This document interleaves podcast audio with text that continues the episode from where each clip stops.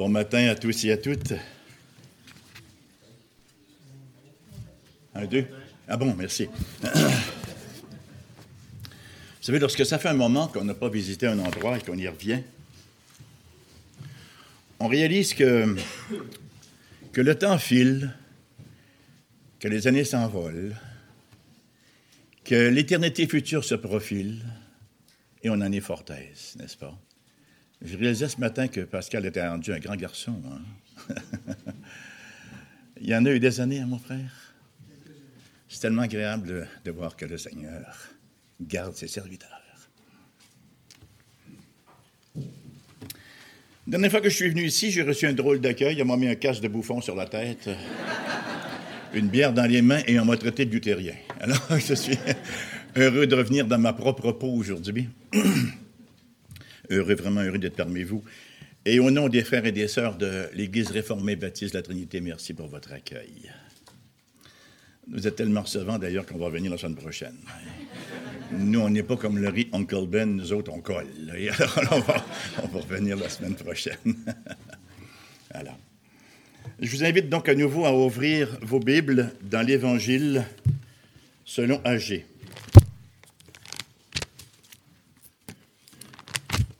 Le livre du prophète Agé, au chapitre 2, nous lirons les versets 1 à 9.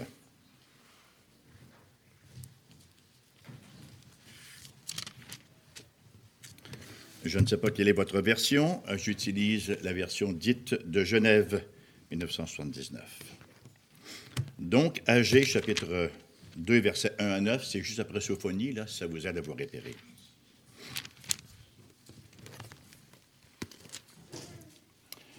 Le 21e.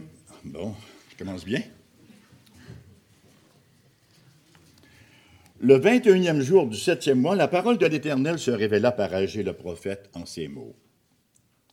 Par à Zerobabel, fils de Sheltiel, gouverneur de Juda, et Jean Josué, fils de Josadac, le souverain sacrificateur, et au reste du peuple, et dis-leur, qui est parmi vous le survivant qui a vu cette maison dans sa gloire première Et comment la voyez-vous maintenant? Telle qu'elle est, ne paraît-elle pas comme rien à vos yeux? Maintenant, fortifie-toi, Zorobabel, dit l'Éternel. Fortifie-toi, Josué, fils de Josadac, souverain sacrificateur.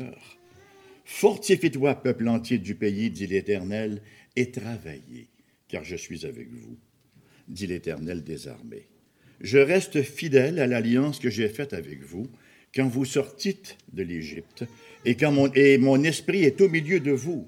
Ne craignez pas, car ainsi parle l'Éternel des armées, encore un peu de temps, et j'ébranlerai les cieux et la terre, la mer et le sec.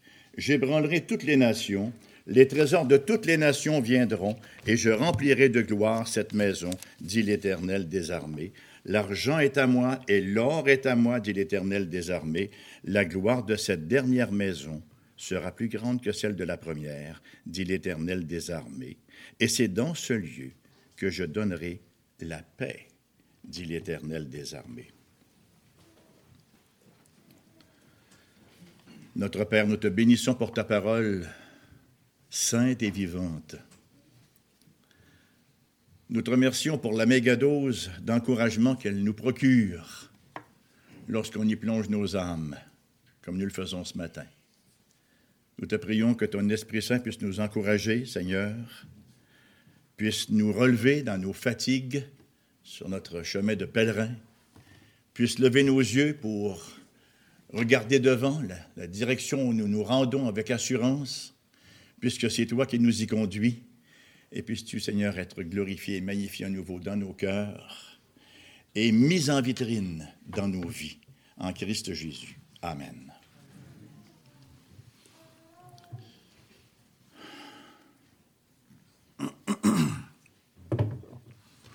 Je vous apprendrai rien en vous disant que nous vivons dans un monde d'instantané. Nous avons des communications instantanées. Hein, on a vraiment l'impression que, euh, avec tous nos petits bidules, n'est-ce pas, du bout des doigts, on peut savoir ce qui se passe aux confins du monde. Nous avons du crédit instantané. Hein. On téléphone et on l'a immédiatement. Quelqu'un même dit, on n'a même plus à attendre pour que le téléviseur se réchauffe. Hein. On presse sur le bouton et on a l'image immédiatement. Bon, tout cela est bien intéressant, sauf qu'il y a des conséquences sur notre caractère, sur notre tempérament. Ça nous enlève un peu la capacité d'attendre. Ça a eu comme conséquence de nous rendre impatients avec les processus qui prennent du temps. On veut que les choses se fassent vite. On demande quelque chose et si ça prend un peu de temps, on dit Ah, laisse faire. Parce qu'on hein, a de plus en plus de difficultés à attendre. On veut de l'instantané. On voudrait que nous-mêmes et nos églises soient instantanément sanctifiés. On conduit quelqu'un à l'Évangile, on voudrait que immédiatement, n'est-ce pas, il ait la carrure, la posture d'un vétéran chrétien, alors qu'il en est à ses balbutiements. On devient impatient. Et on peut facilement se décourager si les progrès ne semblent pas aussi perceptibles donc qu'on les voudrait. Après trois implantations d'église, je peux vous dire que je m'identifie à cette tentation-là. C'est long à guérir l'impatience, vous savez. Spurgeon disait cette phrase que vous connaissez certainement fort bien. Les moulins de Dieu moulent lentement, mais ils moulent lentement. Mais ils moulent sûrement. Hein, ils moulent finement. On peut inverser les propositions et dire que les moulins de Dieu, effectivement, moulent finement, mais qu'ils moulent lentement. C'est la question fondamentale à laquelle le prophète âgé est confronté dans notre texte de ce matin. On ne sait pas grand-chose du prophète âgé, sinon ce que nous en dit le livre d'Esdras, deux mentions, une au chapitre 5, versets 1 et 2, l'autre au chapitre 6, verset 4, c'est-à-dire à peu près rien. Alors on sait à peu près rien du bonhomme en question, de, ce prophète-là. Tout ce qui nous est rapporté, c'est qu'il est un prophète de l'Éternel et que son ministère public, pas une grosse carrière, s'est échelonné sur 15 semaines. 15 semaines en 520 avant Jésus-Christ. C'est intéressant, il nous rappelle, euh, il est là avec ses quatre oracles, dont il nous fournit les dates, hein, et le tout, c'est sur 15 semaines, en 520. Dans quelles circonstances est-ce qu'il est apparu sur la scène? Ben, on sait qu'en 539 avant Jésus-Christ, Darius et les Perses, les Mèdes et les Perses finalement, renversent l'Empire babylonien et ils deviennent les maîtres du monde d'alors. Darius est un très, très différent des Babyloniens. Pour garder les, conquis en paix, il leur accordait certains privilèges. C'est comme ça qu'en 538, il, il, fait un décret où il permet à plusieurs peuples de retourner chez eux et de revenir à leur religion de l'époque. Et bien sûr, Israël a profité de cela aussi. Donc en 538, ce même Cyrus publie un décret permettant aux exilés de Juda de retourner dans leur pays ce que plusieurs firent. On se sera attendu à ce que plus le fassent, mais enfin, plusieurs l'ont fait sous la gouverne de Zorobabel, dont on a lu le nom ce matin. Ils arrivent donc en Juda, ils érigent un hôtel à l'endroit même où, avant, siégeait le trône de Salomon, ils réinstaurent les sacrifices et ils se préparent à s'attaquer à la reconstruction du temple lui-même mais les choses se détériorent rapidement. La construction stagne, l'enthousiasme du peuple se refroidit, l'opposition s'élève contre eux, de sorte que Dieu mandate Agé pour ranimer tout cela, pour attiser un peu les flammes, les tisons. Et Agé va donc venir, comme je le disais précédemment, avec quatre oracles. L'une le 29 août, l'autre le 21 septembre, l'autre le 17 octobre et l'autre le 18 décembre 520. Alors, si vous avez ça sur votre agenda, hein, c'est là que ça s'est passé. Et dans notre texte de ce matin, nous en sommes au second oracle, donc, euh, que nous allons sommairement considérer. J'ai trois points, au risque de vous étonner. Un peuple découragé, mon premier point. Mon deuxième point, un prophète inspiré. Et mon troisième point, une gloire assurée. Donc, un peuple découragé, versets 1 à 3. Le 21e jour du septième mois, la parole de l'Éternel se révéla à Agé. Le 21e jour du septième mois. Ça veut dire que les travaux de reconstruction n'avaient duré environ que trois ou quatre semaines. Ça venait de commencer et déjà c'était arrêté. On sait comment ça se passe, hein? On a un beau projet, on est tout excité par ce projet-là, on est enthousiaste, on parvient à rallier des gens, et voilà qu'on s'y attaque à ce projet-là. Les travaux commencent, hein, on est débordant, n'est-ce pas, d'optimisme. On se projette à travers les différentes étapes qui vont faire en sorte de nous conduire au terme, hein, au produit fini.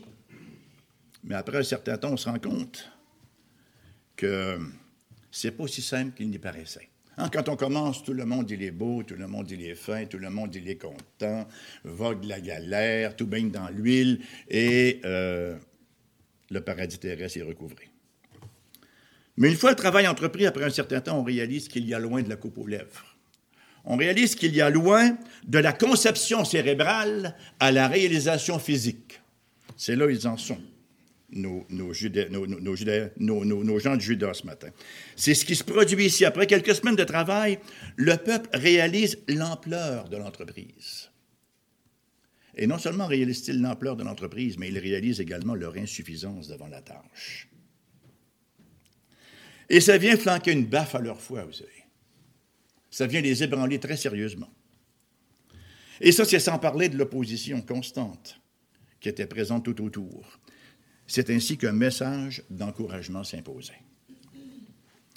Le 21e jour du septième mois, c'est une date qui est aussi porteuse de signification c'était la fin de la fête des tabernacles, qui, avec la Pâque et avec la moisson, représentait les trois grands festivals euh, d'Israël, de Juda, hein, les trois grands festivals annuels. Bon, nous, on fête la Saint-Jean, mis à part quelques-uns, ça ne veut pas dire grand-chose pour personne, sinon une journée de congé demain. Mais pour Israël, leur célébration, c'était symbolique de grands événements que Dieu avait opéré en leur faveur, des événements qui plus est les projetaient également vers une prophétie future, une réalisation ultime. Ainsi, la fête des tabernacles, pendant ces jours, le peuple habitait sous des tentes en souvenir de leur sortie d'Égypte et de leurs 40 années de camping au désert. Je trouve ça extrêmement intéressant de lire quelques commentaires à cet effet-là sur la signification de la fête des tentes, hein, les sukkahs, la fête des tabernacles. Il y a un monsieur que tu connais sûrement, Pascal, euh, Gordon Wenham, qui n'est pas le moindre. Hein. Ah, il dit Dieu euh, les avait fait habiter sous des tentes pendant 40 ans afin de les faire apprécier davantage la demeure qu'il leur fournirait dans la terre promise. Je pense que Wenham devait être comme moi, il devait détester le camping. Hein? Il dit, hein? moi, je n'ai jamais compris, n'est-ce pas, qu'on laisse le, confort de nos maisons, on s'en va à plein bois souffrir comme des masochistes. Mais enfin, écoutez, il y en a pour tous les goûts. Mais ce n'était pas la raison de la, la fête des tabernacles. La raison véritable de la fête des tabernacles et de cette habitation dans des tentes au désert, c'était pour démontrer à Israël que dans ces circonstances pénibles, c'était pénible vivre dans ces tentes-là. Et dans leur grand état de vulnérabilité, ils étaient vulnérables au désert, vous savez. Hein? Dieu a pourvu à leurs besoins. Dieu les a protégés. On sait comment ça se passait quand ils marchaient. Hein? D'un côté, n'est-ce pas, il y avait... Euh, euh, qu'est-ce qu'il y avait, Pascal? La colonne. La colonne de Numée. Qui, était là pourquoi, la colonne de Numée? Pas pour leur donner l'ambiance d'un feu de foyer. C'était là, cette colonne de nuée-là, pour les protéger du soleil le jour, et la nuit, c'était le feu pour les réchauffer parce que c'est pas chaud au désert. Diane et moi, lorsque nous étions en, Israël il y a quelques années, n'est-ce pas, c'était, il faisait à peu près quoi, 34, on était sur le bord de la, mer Rouge, 34 le jour, et à 5 heures, tout ferme, hein, parce que le, le, thermostat prend une descente phénoménale et il fait très, très froid la nuit. Alors, on comprenait un tout petit peu la stratégie miséricordieuse du Seigneur pour les protéger. Alors, ça leur rappelait effectivement que Dieu était avec eux hein, et que Dieu avait pris soin de tous leurs besoins.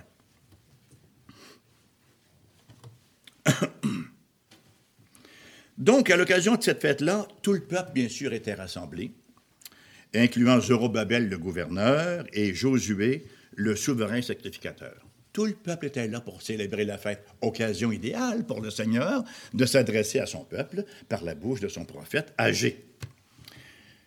Il y a encore un autre élément sur cette date-là.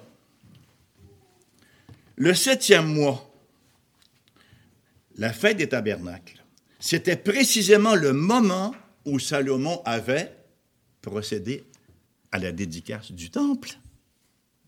Voyez-vous? Ils sont en train de rebâtir le temple. Et voilà que, hein, à la date précise, là, voilà, c'était la date où Salomon avait euh, inauguré ou avait procédé à la dédicace du temple. Hein. Euh, et ce temple-là, ce temple de Salomon, cette pure merveille d'ailleurs, avait été détruit, littéralement rasé en 586, ça veut dire 66 ans euh, avant les événements de ce matin. De sorte qu'il y en avait quand même quelques-uns parmi les plus âgés qui l'avaient vu, ce temple-là, et ils se souvenaient, n'est-ce pas, à quel point c'était glorieux, à quel point c'était majestueux, à quel point c'était une pure merveille. Puis les autres qui ne l'ont pas vu n'avaient tellement entendu parler qu'ils l'avaient comme vu. Hmm? Alors, versets 2 et 3, parle à Zorobabel, fils de Sheltiel, gouverneur de Juda, à Josué, fils de Tchosadak, le souverain sacrificateur, et au reste du peuple, et dis-leur, quel est parmi vous le survivant qui a vu cette maison dans sa gloire première, et comment la voyez-vous maintenant telle qu'elle est? Ne paraît-elle pas comme rien à vos yeux? Dieu n'est pas en train de leur raconter des pipes. Il voit la réalité. Il ne leur demande pas d'être en phase déni, mais de voir la réalité telle qu'elle est. Alors ici, nous avons réuni tous les ingrédients de la déprime de Judas. Le passé semblait si incomparablement meilleur que le présent, et le présent semblait tellement futile, insignifiant. C'était bien sûr une réalité, en même temps que nous avons cette tendance, on l'a tous, à vouloir idéaliser le passé. On a vécu des événements, notre hypothalamus prend tout cela, puis il enlève souvent fois les événements les plus douloureux, puis on garde un bon souvenir. Ça nous arrive très, très, très, très, très souvent. On est ainsi fait. Souvenons-nous aussi de notre perception des récits du passé. Rappelons-nous, Gédéon, dans le livre des juges, alors que le Seigneur s'apprête à l'envoyer en mission, n'est-ce pas, pour une délivrance d'Israël contre les Madianites. Juge chapitre 6, verset 11-14 que je vous lis. Puis vint l'ange de l'Éternel. C'est qui ce l'ange de l'Éternel? Voilà, hein? c'est une théophanie. C'est effectivement, on croit que c'est une, une, Christophanie. Puis vint l'ange de l'Éternel, et il s'assit sur le térébinthe d'Ophra, qui appartenait à Joas, de la famille d'Abiézer. Gédéon, son fils, battait du froment au pressoir pour le mettre à l'abri de Madian. L'ange de l'Éternel lui apparut et lui dit L'Éternel est avec toi, vaillant héros. Gédéon lui dit oh, mon Seigneur, si l'Éternel est avec nous, pourquoi toutes ces choses sont-elles arrivées? Et où sont tous ces prodiges que nos pères nous racontent quand ils disent L'Éternel ne nous a-t-il pas fait monter hors d'Égypte Maintenant, l'Éternel nous abandonne. L'Éternel est avec toi, vaillant héros. Ben, il est où, l'Éternel? Ben, il est avec toi. il est en face. Tu l'as juste d'en face. Hein, il est juste, juste, juste devant toi, l'Éternel.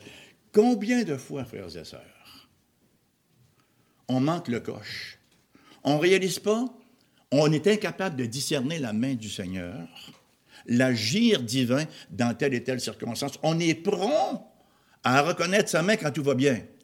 Mais quand c'est un peu abrasif, lorsque ça ne va pas selon nos propres plans, Dieu nous abandonne. Ou lorsque les épreuves arrivent en chapelet, ça arrive ça aussi.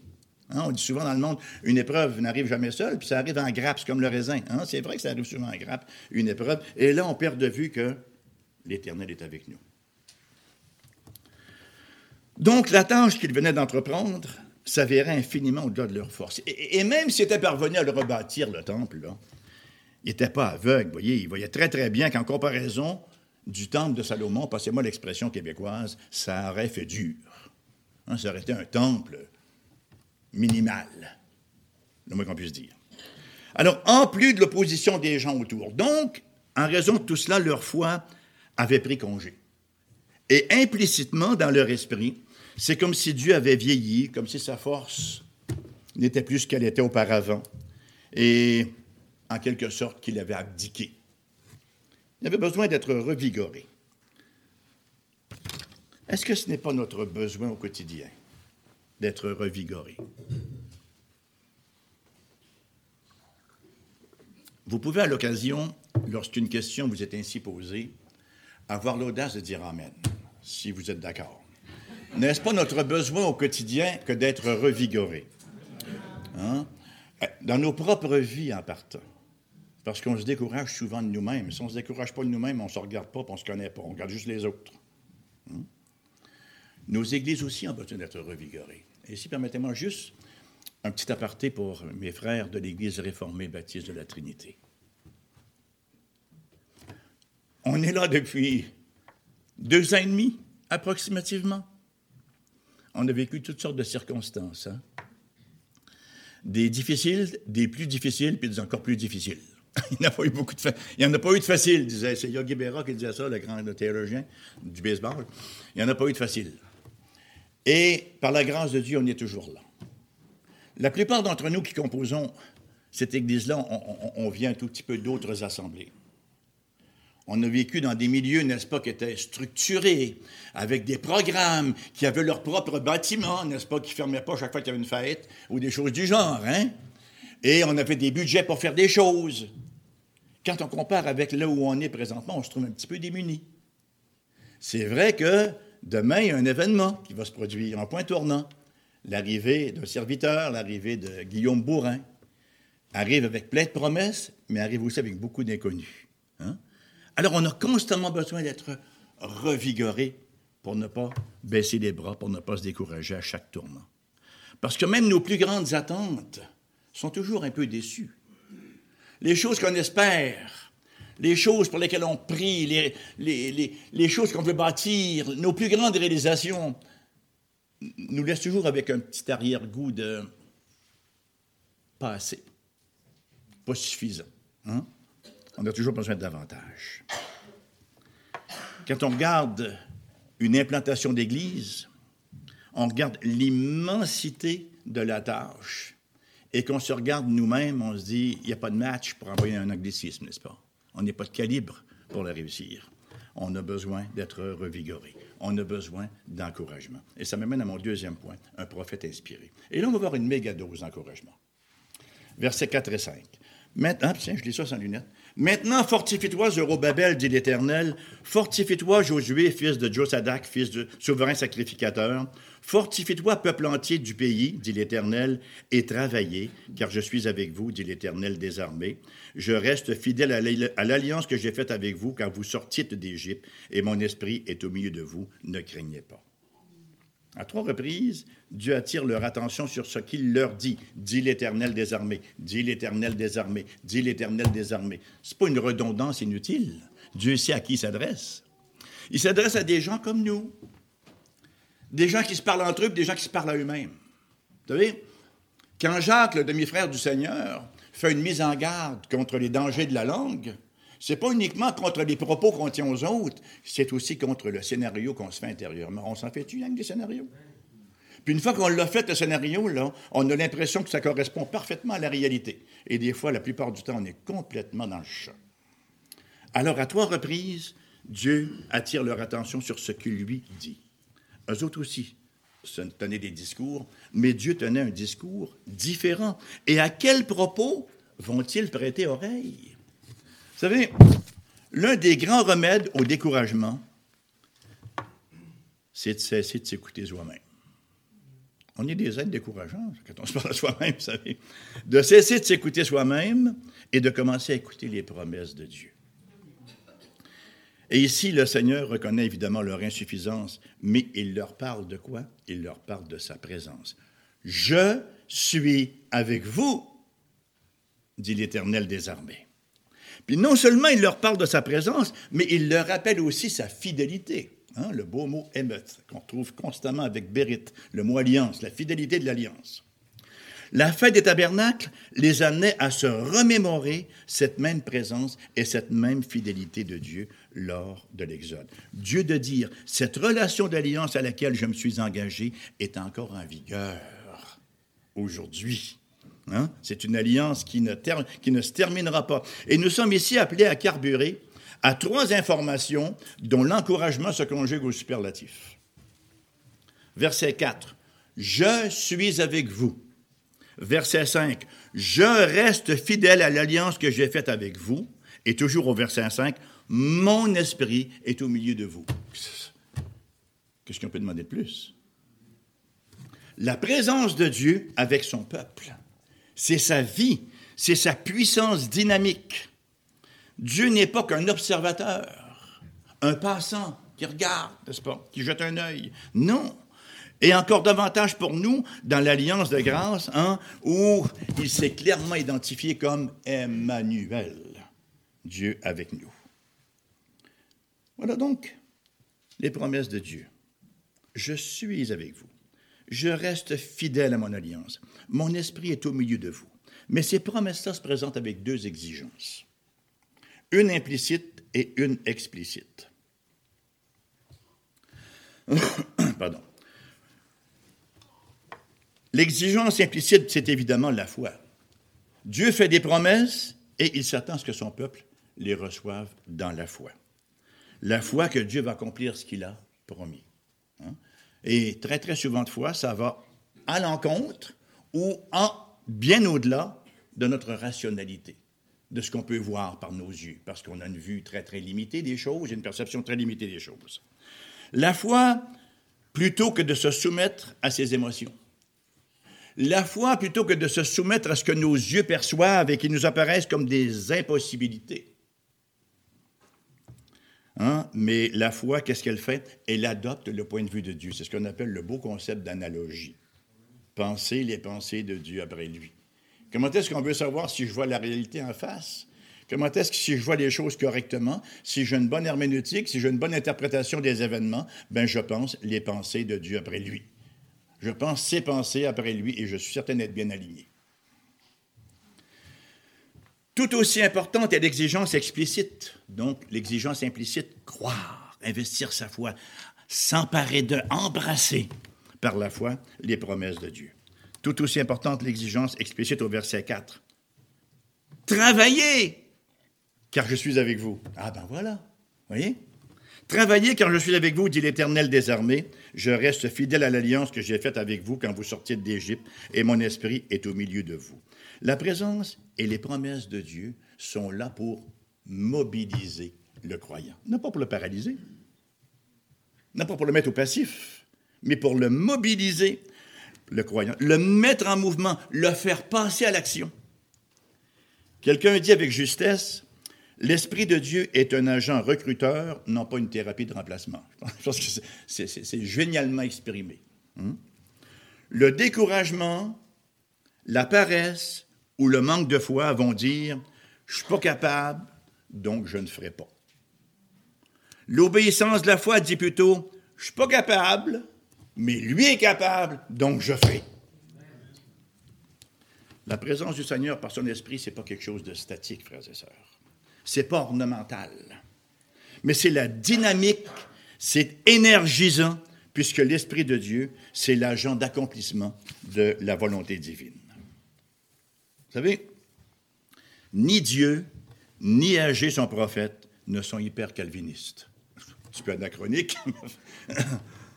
On voit au contraire le bel équilibre entre la cause première et les causes secondes.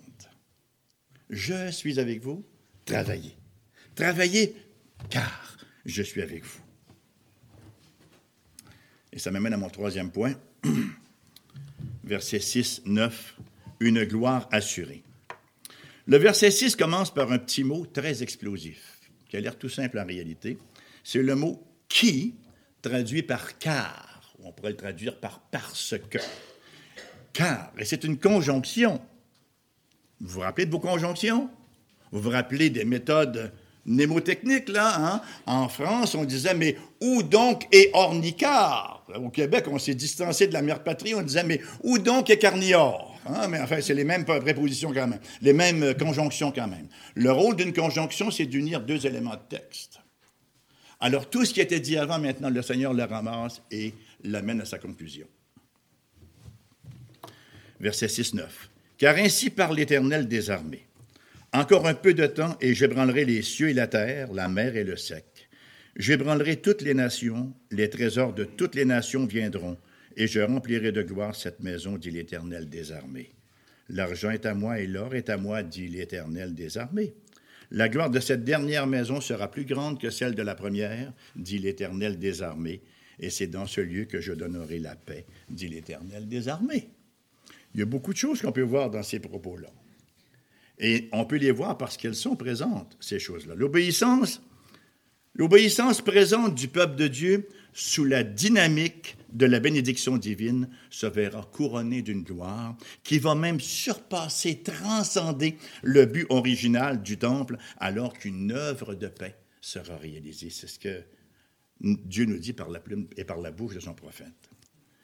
C'est dire que le peuple, par son obéissance, est appelé à devenir partie prenante de cette œuvre cosmique unique. Regardez le sujet des verbes. Verset 6, c'est Dieu qui parle. J'ébranlerai. Verset 7, j'ébranlerai. Verset 7, je remplirai. Verset 9, je donnerai. C'est Dieu qui est à l'œuvre ici. C'est simple, hein? Le futur est entièrement l'œuvre de Dieu. Les versets 6 à 9 décrivent les actions divines ou les conséquences de cette œuvre-là. Ça, ça veut dire que ce n'est pas l'engagement présent et l'obéissance du peuple qui va assurer la gloire future du temple. Je reprends ça. Ce n'est pas l'engagement du peuple ou son obéissance qui va assurer la gloire future du temple. C'est l'œuvre de Dieu. Cependant, l'engagement de foi et l'obéissance du peuple sont la garantie de leur entrée dans cette bénédiction future, voyez-vous? Dieu ne dépend pas de nous, mais on dépend grandement de lui. Dieu n'a pas besoin de nous pour réaliser son plan. Dans sa miséricorde et son amour, il a bien voulu s'embarrasser de nous. Pensez-moi l'expression. Il a bien voulu nous rendre participants de sa gloire. Mais si on décide, n'est-ce pas, de ne pas embarquer, de ne pas se commettre, pour employer un anglicisme, si on décide de ne pas participer, Dieu n'est pas perdant. C'est nous qui sommes perdants. Et qui sommes très, très gagnants si nous participons, si nous devenons hein, euh, fidèles euh, en devenant co-ouvriers avec lui dans cette tâche-là. Et le verset 9 nous dit La gloire de cette dernière maison sera plus grande que celle de la première, dit l'Éternel des armées, et c'est dans ce lieu que je donnerai la paix, dit l'Éternel des armées. Bien sûr, on ne peut pas manquer d'y voir l'Église. Ça, hein? ça culmine certainement dans un premier temps dans l'Église, où le Christ Jésus est venu pour nous accorder la paix et nous révéler toute la gloire de notre Dieu trine. Quel Dieu nous servons. Quel Dieu nous servons. Et bien sûr, on ne peut pas manquer non plus de voir Christ, lui-même, le véritable temple, le temple qui n'est pas fait de main d'homme. Hein. On ne peut pas non plus manquer d'y voir les croyants, parce que la parole de Dieu nous dit que nous sommes faits le temple du Saint-Esprit. Et en même temps que nous sommes ici devant rien de moins qu'une promesse eschatologique. David, on s'en souviendra, n'a pas été autorisé à, à bâtir le temple. Il l'avait bien à cœur, hein, vous en souviendrez. Il avait parlé au prophète Nathan. Il voulait vraiment bâtir une maison à l'Éternel. Mais son rôle était différent. Son rôle a été de rassembler les conditions pour l'érection du temple. Et parmi ces conditions-là, l'une des premières conditions, effectivement, c'est qu'il fallait que les gens autour se calment un peu. Il fallait les conquérir, il fallait les maîtriser. Fallait cesser, n'est-ce pas, d'être constamment en train de se défendre contre celui-ci et celui-là. Et la meilleure façon, c'était de les conquérir et de les soumettre. Ça, c'était le rôle de David. Un rôle de guerrier, un rôle de conquérant. Cette tâche de préparation, donc, a disqualifié David pour la construction du temple. C'est ce que nous dit 1 Chronique, chapitre 28, verset 3. Euh, et, c'est David qui parle. Dieu m'a dit, tu ne bâtiras pas une maison à mon nom, car tu es un homme de guerre et tu as versé du sang. Un homme de guerre ne peut construire une maison de paix. Une telle tâche nécessitait un Salomon, dont le nom signifie pacifique ou paix. Et ultimement, le Christ lui-même, dont un des principaux titres dans Isaïe, c'est le prince de paix, viendrait établir à jamais le lieu de rassemblement du peuple avec son Dieu. Permettez-moi en terminant de ramasser tout cela et de tenter quelques applications sommaires et synthétiques. À quoi ressemble notre vie? À quoi ressemble votre vie Lorsque vous la mesurez au standard de la parole de Dieu? Est-ce que ça arrive des matins, des journées où on se dit Ah, je suis tellement satisfait de moi-même. Je suis tellement d'un standard de Dieu, là, je les dépasse presque. Comment on appelle ça? Les œuvres surérogatoires. Là, là, là j'en ai trop, moi, de nos autres. Hein? C'est assez rare qu'on ait ainsi. Euh, quand on regarde nos vies, on se rend compte qu'on est toujours en deçà de la barre. Si nous sommes honnêtes, il nous faut avouer que nos progrès dans la sainteté sont infiniment en deçà de nos attentes. Et je ne dis pas ça pour condamner, c'est la réalité, on est en devenir. Nous sommes son œuvre, qui se fait dans le temps, à travers toute une diversité, une pléthore de circonstances. Nos vies peuvent-elles être transformées? Il y a des jours on dit, oh non, non, je vais toujours être pareil, hein, parce que quand on retombe des mêmes choses, et malgré nos bonnes résolutions, etc. Nos vies peuvent-elles être transformées? Nos églises peuvent-elles devenir des stations vivantes de vérité et de sainteté? À cette question, la parole du Seigneur, par la plume du prophète âgé, appose un oui retentissant, alors que Dieu est avec nous. Ce passage nous révèle dans un premier temps le plan divin merveilleux, le merveilleux plan que Dieu a dans son plan de rédemption. Un parfait équilibre entre dépendance de Dieu et activité humaine. Notre culture ne peut offrir que la moitié de la solution. Notre culture va dire si tu travailles très très fort, si tu ne te relâches pas, tu, hein, tu gardes le cap, tôt ou tard, ça va finir par aboutir. Le Seigneur nous tient un discours très semblable à mains égards, mais dans une perspective différente. Il va nous dire au verset 4, Fortifie-toi, peuple entier du pays, dit l'Éternel, et travaillez, car je suis avec vous, dit l'Éternel des armées. Ça fait toute la différence au monde. La transformation d'une vie ou d'une Église n'est pas seulement matière à s'asseoir et à attendre l'intervention divine. Dieu souverain, on va attendre que ça se produise. En même temps que notre activité ne peut reposer sur nos propres forces nettement insuffisantes. Cette réalité, d'ailleurs, elle est tellement bien décrite dans le Nouveau Testament sous la plume de l'apôtre Paul en Philippiens, chapitre 2, versets 12 et 13. Ainsi, mes bien-aimés, comme vous avez toujours obéi, mettez en œuvre votre salut avec crainte et tremblement, non seulement comme en ma présence, mais bien plus encore maintenant que je suis absent, car, ah ben tiens, mais où donc est, hein, on, voilà, on vient de revenir à, notre conjonction. Car c'est Dieu qui produit en vous le vouloir et le faire selon son bon plaisir. Dieu ne le fera pas à la place du peuple, mais il produit en nous le vouloir et le faire. Il est avec nous. C'est dans cette perspective-là que nous avons ce bel équilibre, n'est-ce pas, de, de la dépendance et de l'activité. Ce passage nous révèle aussi, en plus de nous révéler un plan merveilleux, nous révèle un but merveilleux, la plénitude de la gloire de Dieu. C'est difficile pour nous de, définir, de comprendre qu'est-ce que la gloire, la doxa. Hein, euh, on a une notion de gloire un peu sportive. Les athlètes qui, au temple de la renommée, au sommet de leur gloire, hein, c'est infiniment ça, infiniment plus que cela, la doxa biblique, n'est-ce pas? Euh, la, gloire de Dieu, tout ce qui se dégage toutes les composantes de ce royaume de Dieu dont nous sommes faits héritiers en tant que rachetés de l'Éternel. Au temps d'âgé, il y en avait qui réalisaient que ce n'était pas suffisant de rebâtir le temple, parce que sans ce que le temple représentait, à savoir la présence de Dieu parmi eux, tous, tous leurs efforts perdaient leur sens.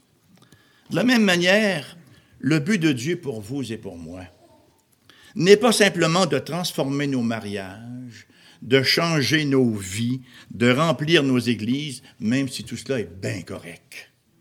Mais ce n'est pas le but premier de l'Église. Hmm? Dieu veut que nos vies et nos églises soient une vitrine de sa gloire. Éphésiens 3.10 nous dit hein, que les autorités dans les lieux célestes connaissent aujourd'hui par l'Église la sagesse infiniment varié de Dieu. Et là, vous avez un des mots favoris en grec de ma femme, le mot polypoikoulos, qui veut dire multicolore, ce qui est traduit par infiniment varié. On le retrouve un peu partout, ce mot-là, dans la Septante, entre autres, si ça vous intéresse. Euh, il nous est dit que Jacob avait fait pour son fils Joseph un manteau de plusieurs couleurs. Ben, c'est un manteau polypoikoulos dans la Septante. Et quand vous avez le bonhomme qui tombe au milieu des, des bandits, là, dans, la parabole des voleurs, n'est-ce pas, dans, l'histoire du bon samaritain, il tombe au milieu des voleurs, ben, voilà et qu'il est entouré de, toutes sortes de difficultés, bien c'est encore pour lui pas de colosse. La sagesse de Dieu, elle est multicolore. Elle est très diversifiée. C'est pour ça que, et c'est la grande différence hein, entre le christianisme et les, religions orientales, qui, qui euh, uniformisent. Hein. Dieu ne fait pas des chrétiens comme GM fait des autos. Ils sont pas tous pareils, pas tous le même modèle. Hein. Il y a une sagesse infiniment variée et il travaille avec chacun de nous à partir de ce que nous sommes pour nous amener à développer pleinement le nous qu'il a bien voulu faire à sa gloire. Troisièmement, ce passage dirige nos regards vers un merveilleux sauveur. Un merveilleux plan, un merveilleux but, un merveilleux sauveur. Cette gloire promise et tant attendue à l'époque d'Agé ne manque pas de se manifester d'ailleurs dès que Jésus vient au monde, à la naissance même de Jésus. Pensons uniquement aux premiers événements dans, Luc chapitre 2, verset 13, n'est-ce pas, lorsqu'ils arrivent là au, au, berger, dans les champs, l'ange et les anges. Et soudain, se joignit à l'ange une multitude de l'armée céleste louant Dieu disant, Gloire, voilà le mot. Gloire à Dieu dans les cieux très hauts, dans les lieux très hauts, et paix sur la terre parmi les hommes qui l'agréent. Et lors de la présentation au temple, rappelons-nous des propos du vieux Siméon. Luc 2, 32. Mes yeux ont vu ton salut, salut que tu as préparé devant tous les peuples, lumière pour éclairer les nations, pour éclairer les nations et gloire d'Israël, ton peuple.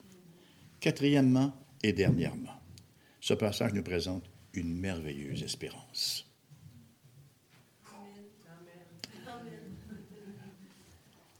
Dr Samuel Johnston, Johnson hein, qui disait L'homme ne vit pas de plaisir en plaisir, mais il vit d'espérance en espérance.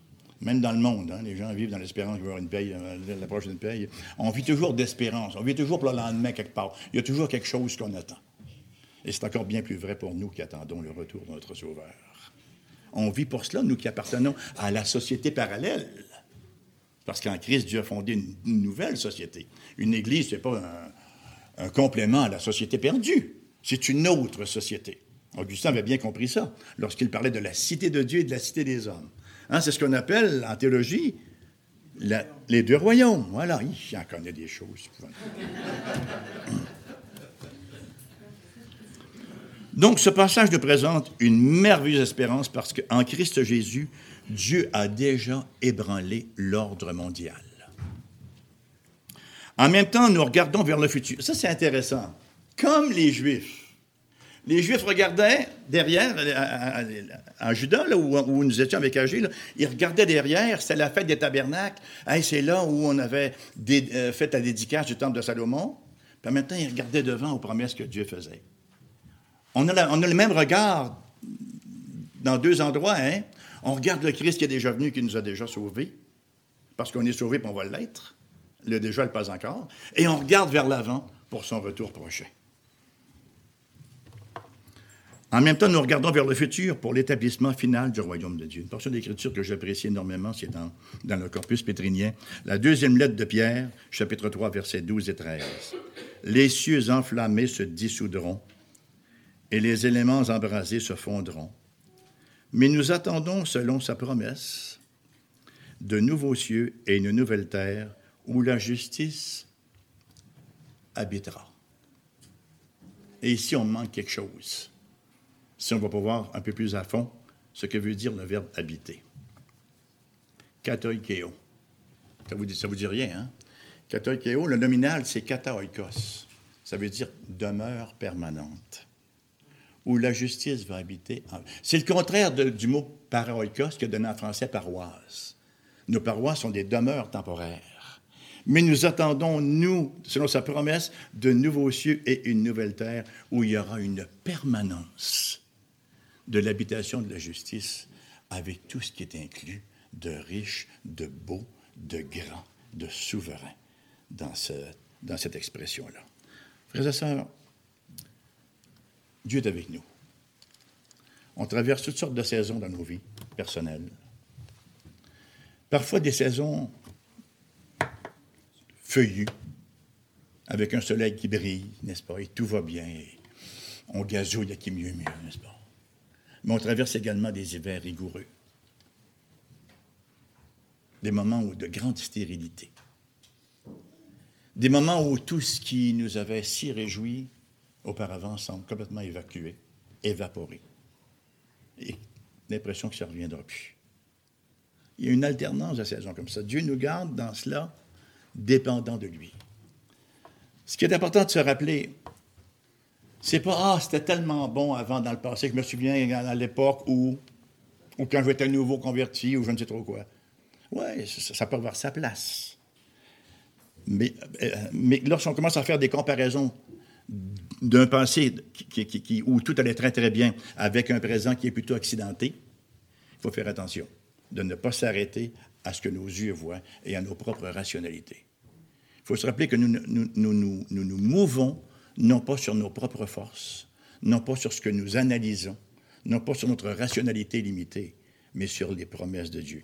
Et qui est maître du futur? Qui Dans les mains de qui le futur est-il l'œuvre? De Dieu lui-même.